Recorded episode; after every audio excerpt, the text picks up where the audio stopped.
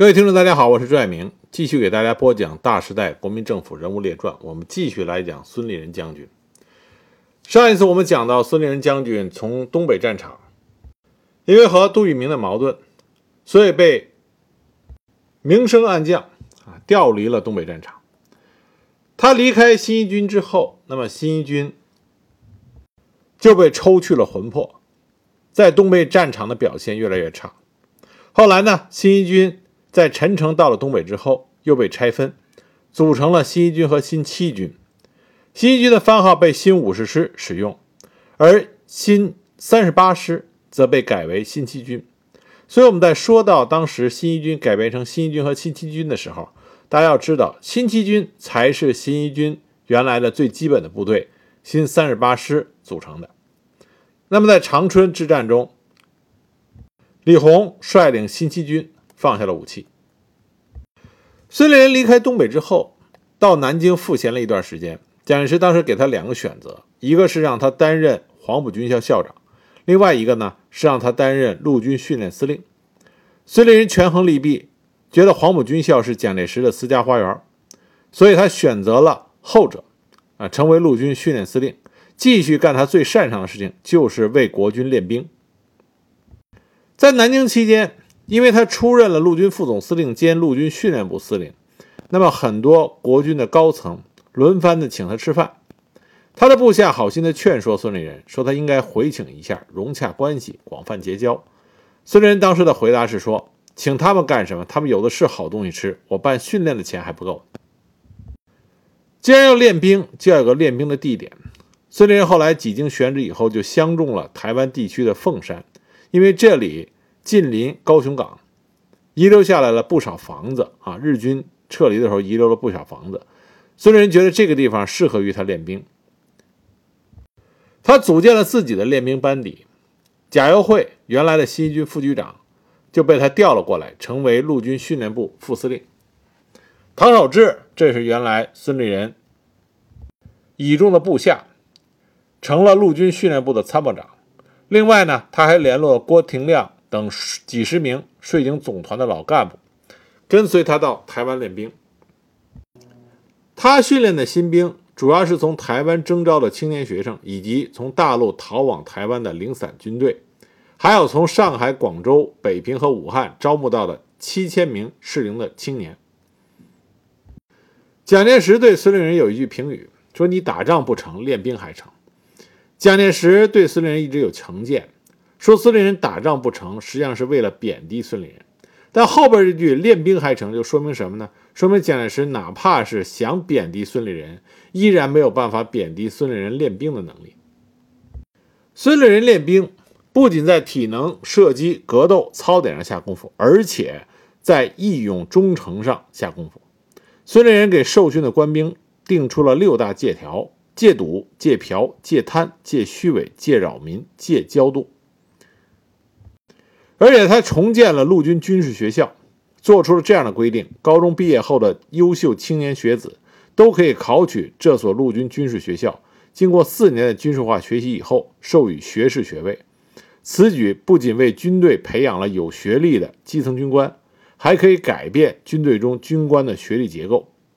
随后不久，步兵学校、炮兵学校、装甲兵陆军参谋学校、伞兵工兵和通信兵学校都逐一的建立起来。而且他还建立了比较完善的兵役制度，就是第一，实施储备预备役军官训练，学习一年后返乡退伍，战时可以迅速的成为军队中的军官；第二，实施军事储训制度，训练军事业务纯熟的有经验的军士为战时做准备；第三，对适龄的青年进行训练，以备战时成为合格的士兵。孙立人这些练兵的理念，一直是在台湾。贯彻执行啊，直到他被软禁的那一天。凤山练兵短短几年，孙立人一共训练了军中干部士兵多达四十六万六千三百四十二人。而孙立人练出的这些精兵强将，也是蒋介石为什么选择台湾、有信心守住台湾的一个重要原因。据孙立人晚年告诉史学家汪荣祖。说，当蒋介石的座机在高雄降落的时候，他曾经亲自上飞机报告蒋介石，说有我在，不用怕。蒋介石这才惊魂甫定。对于蒋介石来说，初到台湾，他要倚重孙立人，原因有两条：第一个，孙立人会练兵，可以帮助他挽救国军的颓势；另外一个最重要的原因是，孙立人受到美国人的器重，蒋介石需要保证美国人对他的支持。所以他违心地任命孙立人为台湾地区防卫司令。在蒋介石的日记里，他的他曾曾经写过委任孙立人为防卫司令的疑虑。他原话这么说的：“对任用孙立人为台湾防卫司令，亦颇费心力。此乃用之政策，属辞修信任之。”啊，辞修就是陈诚。那么孙立人凤山练兵最大的一个成效。就是他所训练的青年军组成了二零一师，这个二零一师呢，后来在金门之战是作为第一线的防御部队，扛住了解放军在古宁头的登陆作战，给解放军造成了很大的损失。那孙立人给国军做了这么大的贡献，为什么孙立人后来却被栽赃陷害，乃至后半生全部在软禁中？度过了他的余生呢。最主要的原因，并不是因为孙立人和美国的关系很好，最主要的原因是孙立人和国军的高层将领乃至蒋介石的关系太差。孙立人做事情从来不讲世故，没有城府，啊，不讲圆滑。比如说，蒋介石有一次主持召开十级以上的主管会议，他要求各军种一级主管将各年。啊，各自年度特支费相当于招待费使用情况汇报一下。当时空军、海军两位总司令纷纷诉苦，连说自己亏空百万。联勤总司令黄振球竟讲他亏空一百四十万之巨。那么孙立人每个月五万元的特支费，大都用在了增加陆军士兵的营养和改善伙食以及扶危济困之上，不仅没有亏空，反而盈余了三万六千八百一十元。这个反差就太明显了。陆军人数最多，那么孙立人不仅没有亏空，反而盈余。那么你其他的兵种居然都亏空，而且亏空达到一百四十万之巨，这种反差就让那些人恨不得找个地缝钻进去。但反过来说，他们就会记恨孙立人。孙立人的清廉反而成了断了大家的财路，招同僚记恨的原因。不仅对同僚。对蒋介石，孙立人也是直来直去。汤恩伯率领残兵败将溃守台湾地区，蒋介石想让孙立人将训练营空出来，给汤恩伯的残部居住。孙立人严词拒绝，不给蒋介石面子。蒋介石气坏了，就说孙立人自私。孙立人直接就回道：“说我自私，你才自私。谁不知道汤恩伯的部队是您的嫡系部队？如果共产党打过来，你往哪里去？”只能往太平洋里跳。据说蒋介石当时听完这句话以后，脸色大变。幸亏余继时出来打圆场，否则当时两个人可能就要撕破脸了。那你说孙立人有没有野心呢？你现在如果去查百度的话，关于孙立人在台湾所谓的匪谍案，里面有一段讲孙立人如何跟美国人密谋要推翻蒋介石，这是已经确定并不是真实发生的事情。孙立人从来没有想过要推翻蒋介石。孙立人曾经当着蒋介石的面说过：“他说我是一个军人，只知道带兵打仗，保国为民，不懂政治，何来野心？”以孙立人的智商，如果他真的想从政，想推翻蒋介石的话，他绝对不会像他那种敢于直谏蒋介石、敢于和太子爷蒋经国搞不好关系啊！以孙立人的智商，他如果想。篡权的话，他不会做出这些举动来的。当时的空军司令周至柔、海军司令桂永清，刚开始时候曾曾经找过孙立人，想跟他结拜啊，因为三个人嘛，一个空军，一个海军，一个陆军，想结拜，孙立人直接拒绝了。因为孙立人根本看不起周志柔和桂永清，觉得这两个人都是靠着裙带关系才位呃身居高位的，看不起的人，孙立人是不屑与之打交道。蒋经国作为太子爷，过年给他拜年都被他避而不见。甚至孙立人从来都是不买黄埔系的账。他有一句话经常这么说：“管他管他什么黄埔绿埔，只要能打仗就是好埔。”那么，国民党军队中黄埔毕业的军官占据大多数。孙立人这句话就得罪了黄埔系，而且得罪了黄埔系真正的掌门人，就是黄埔军校的校长蒋介石。再一个最重要的一点就是孙立人和蒋经国非常的不对付。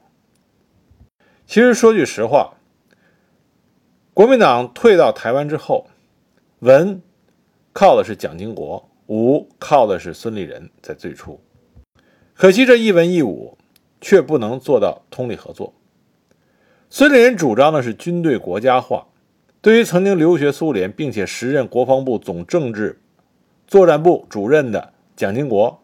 以政工制度破坏现代军事体制有不满之意。在一九五零年十二月，孙立人召开新年第一次年终扩大良心会的时候，他做了致辞，说：“现在社会黑暗，人心不古，不但做事骗人，说话也骗人，所以社会动荡不安，就是彼此不能开诚相见，埋没了良心之故。”因为孙立人和蒋经国的政工系统有着激烈的冲突，所以蒋经国经常。向蒋介石说孙立人的坏话，认为孙立人希望借着反攻大陆的计划获得更多的军事力量，从而威胁到蒋介石的权利，主张废除孙立人所有的军权。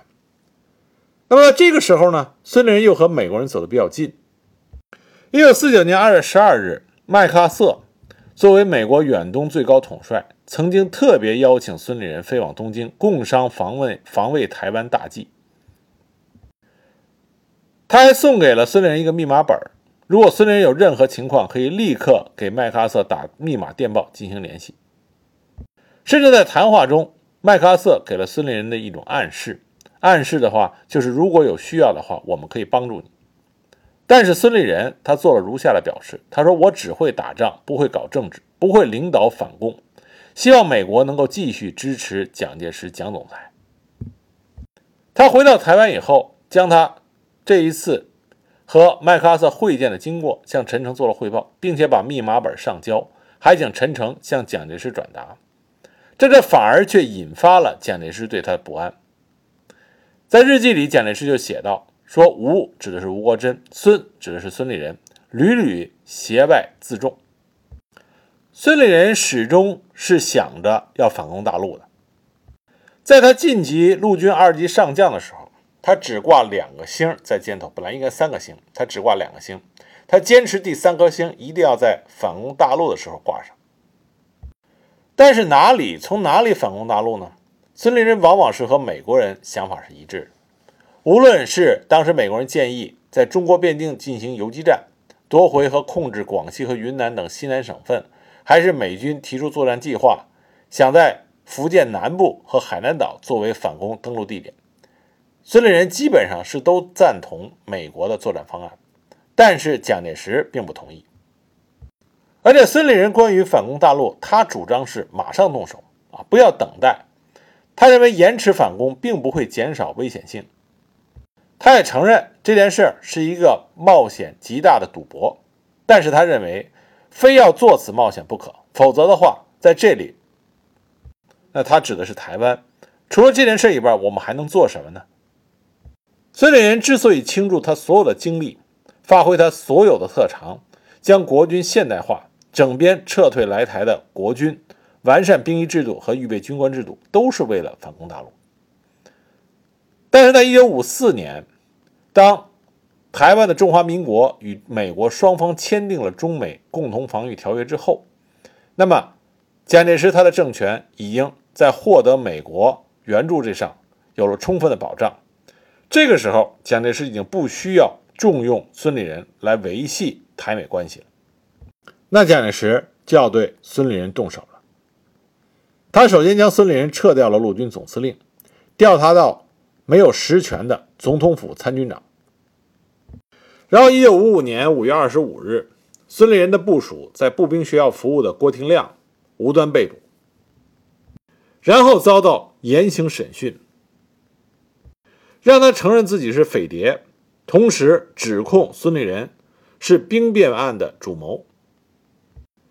郭廷亮后来没有斗得过毛人凤，他就写下了自白书，违心的承认自己是匪谍，但他绝不承认孙立人是兵变案的主谋。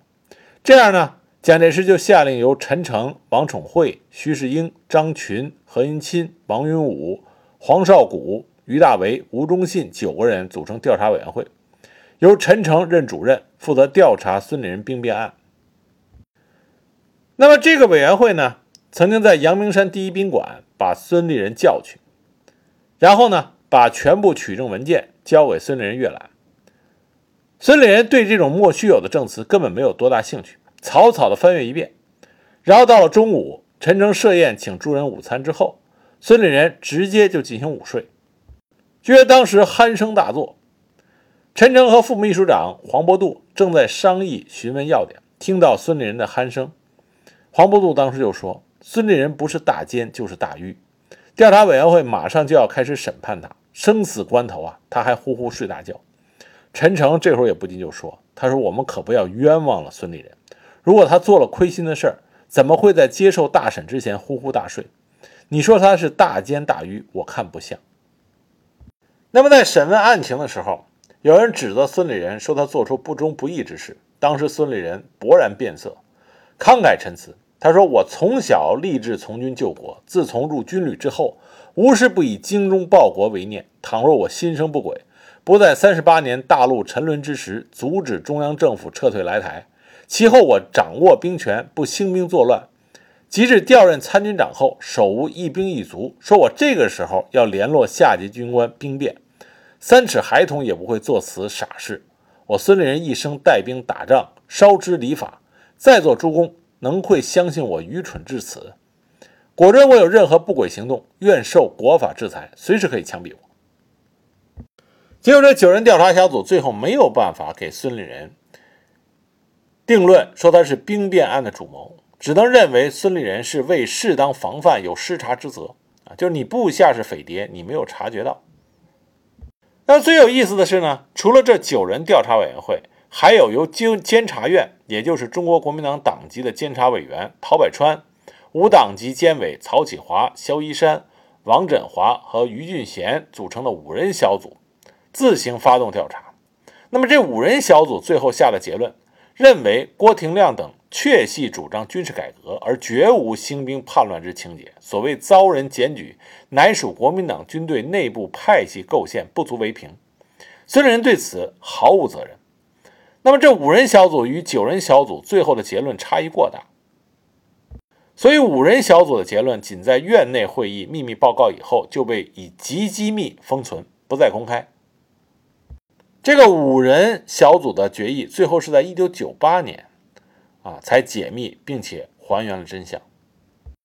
欲加之罪，何患无辞？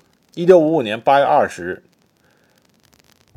孙立人被革除了总统府参军长的职务，在当局不杀不审不问不判不抓不关不放的七不政策下，开始了被软禁的生活。而孙立人的那些老部下，也都遭到了诬陷，但他这些的老部下大部分人都不承认这个莫须有的罪名。所以孙立人在缅甸屡立战功的他手下那两位英雄的团长，一个是李洪，后来担任过新七军军长，他被军事法庭以弃守长春的罪名判处无期徒刑，后来减刑为二十五年；而另外一位英雄团长陈明仁。被拘禁二十五年，而孙立人呢，被软禁在他台中自己买的一个日式的住房中，在他家围墙之外的斜对面，情报局加盖了一栋三层小楼，楼上二十四小时监视人员，还架着一挺机关枪。他家的厨子都是情报局派来的，身上藏有利刃。接到的指示就是：一旦有人想救孙立人，立刻将其干掉。孙立人一生廉洁，没有多少积蓄啊。原来就算他身居高位，如果他老部下来探望他的时候，说要加几道菜，也只有咸蛋、皮蛋和炒蛋。所以私下呢，他那些老部下都称他为“三蛋轰炸”。这软禁以后，他工资待遇全无，他还有四个孩子要养。但孙立人和他夫人并没有因为生活上的拮据而沉沦下去，反而用他们的以身作则和身体力行，告诉他的四个孩子，什么才是一个正确的做人道理。他夫人在家里养鸡，孙立人亲自在院子里搭建了鸡棚，买来小鸡崽然后经过饲养以后，小鸡儿长成大鸡。然后生蛋。他夫人每天早上骑上自行车，负责将鸡蛋送到集市上去贩卖。那么这个鸡蛋呢，就有了一个别号，叫做“将军蛋”。后来呢，因为养鸡的人越来越多，饲料价格上涨，卖蛋的收入入不抵出，再加上孙夫人她租不起摊位，被警察驱离了好几次，孙立人就放弃了养鸡生蛋的生意，然后干嘛呢？养花儿。他种的玫瑰啊，长得非常漂亮，所以呢，在市场卖的时候呢，热销。有人给他起个绰号，叫做“将军玫瑰”。而生活再拮据，孙立人从来没有放松过他对自己四个子女的教育。从小他就让他的孩子们背诵《古文观止》，而且在做人和做事上管教的也非常严格。据他孩子回忆啊。孙立人要求孩子们吃饭的时候，拿饭碗这一项要有规矩，拿筷子的姿势要向凤点头，拿碗的正确姿势必须是大拇指扣住碗边，其他四指并拢扶住碗底一圈，要像龙吐珠。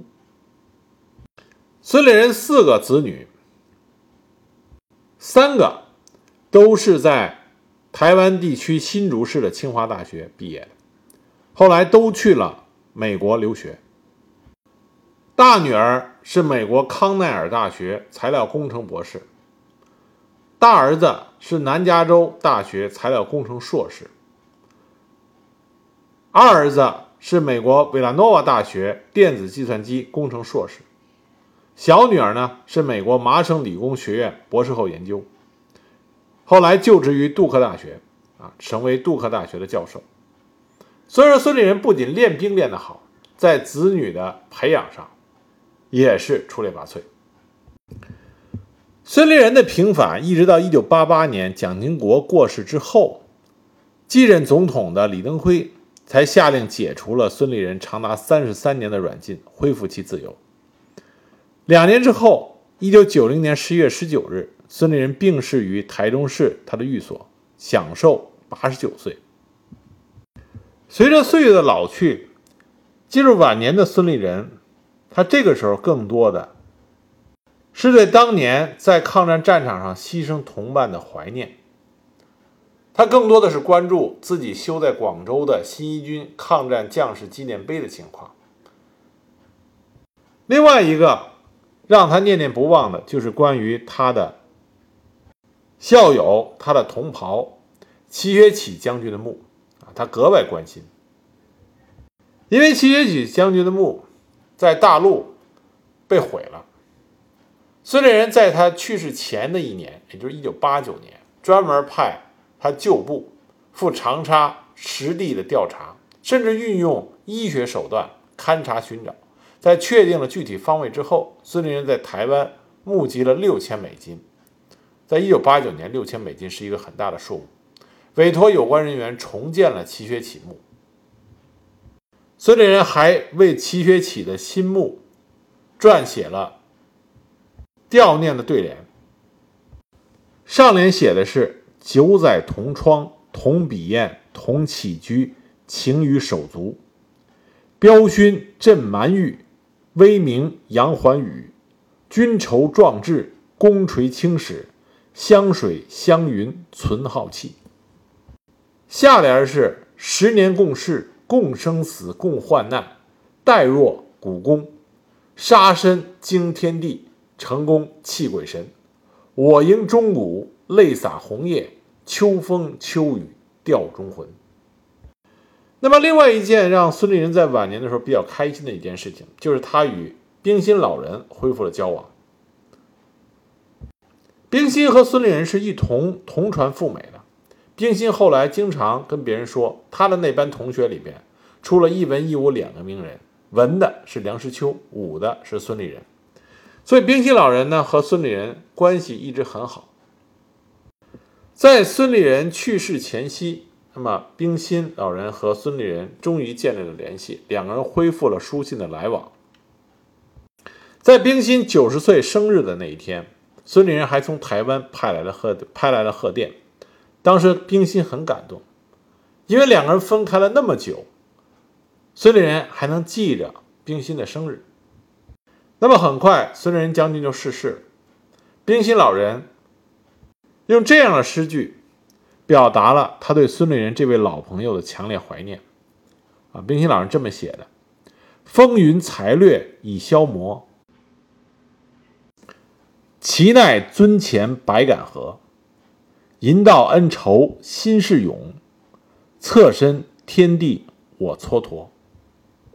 当时冰心老人呢，就把孙立人给他的那些信交给了时任现代文学馆馆长舒乙先生，让他在文学馆保存。拿到信的舒乙先生当时很激动啊！舒乙先生当时就这么说：“说信写的极漂亮，字漂亮，文漂亮，信封信纸也漂亮，信是无标点的，一切都是老式的，让人一看。”古风犹存，风雅的很。这就是文武全才的孙立人将军的底蕴。在孙立人将军去世之前，大陆的著名诗人周良佩先生曾经专门在台湾去拜访了孙立人将军。当时和孙立人将军谈了有一个多小时。当听到周良佩先生说起他当年的战功的时候，孙立人就问道：“说你今天在大陆还会知道这样的事？”那么周先生回答说：“即使我不知道任何有益于我们国家和民族的事，历史也会顺着历史本来的样子来写。”当时孙立人老将军很动情，就说：“世上好人还是多，要是好人都能掌权就好了，我们的国家。”但是这句话呢没说完，孙夫人怕他太累了，因为他动了情，怕他伤了身体，所以让他赶紧休息。那么就在周先生和他道别的时候。孙立人将军扒开夫人搀着他的手，立正，举着手啊，举着手，向周先生他们行了一个军礼。这也许就是孙立人将军最后一个军礼了。孙立人将军逝世之后，他的公祭仪式在台中的殡仪馆举行。宋美龄敬献了花圈，陶百川书写了“忠义昭珠，公道伸张”八个大字。当时祭拜着新一军的旧部第四军军训班幼年兵总队官兵及学生啊学员生，总数达一万余人。据孙立人过世的时候，在场的医生回忆啊，孙立人过世前嘴里喃喃的道出的话是说：“我对得起国家。”台湾著名的作家、评论家李敖先生曾经这么写过。他说：“孙立人将军是现代中国最杰出的将领，他的学历之深无人可及，练兵之精无人可及，战功之高无人可及，国际性声誉之隆也无人可及。”我们要这里要跟大家说的是，孙立人在他恢复自由自由之后，民进党多次找他联络，让他出来揭露蒋介石的残暴，孙立人都予以拒绝。他并非不在意自己的遭遇。而是因为蒋介石是长官，孙立人恪守着作为军人不肯言长官之过。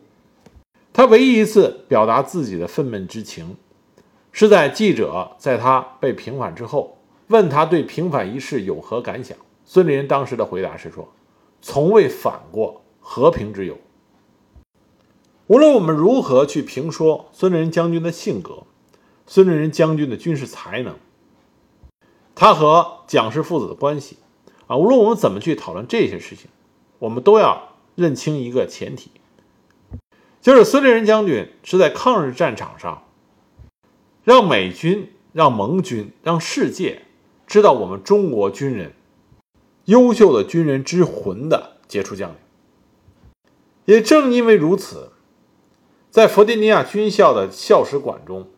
将孙立人同另外两位第二次世界大战中的杰出校友马歇尔将军和巴顿将军并列，永久性的展览孙立人生前所用的军服、军帽、马靴、马鞭、缴获的日军军旗、毕业证书和画像。这是对孙立人极高的认可。如果美国人都这么牢记孙立人，那么我们更应该牢记这位在抗日战争中有着杰出表现的中国军人、中国将领的楷模啊，孙立人。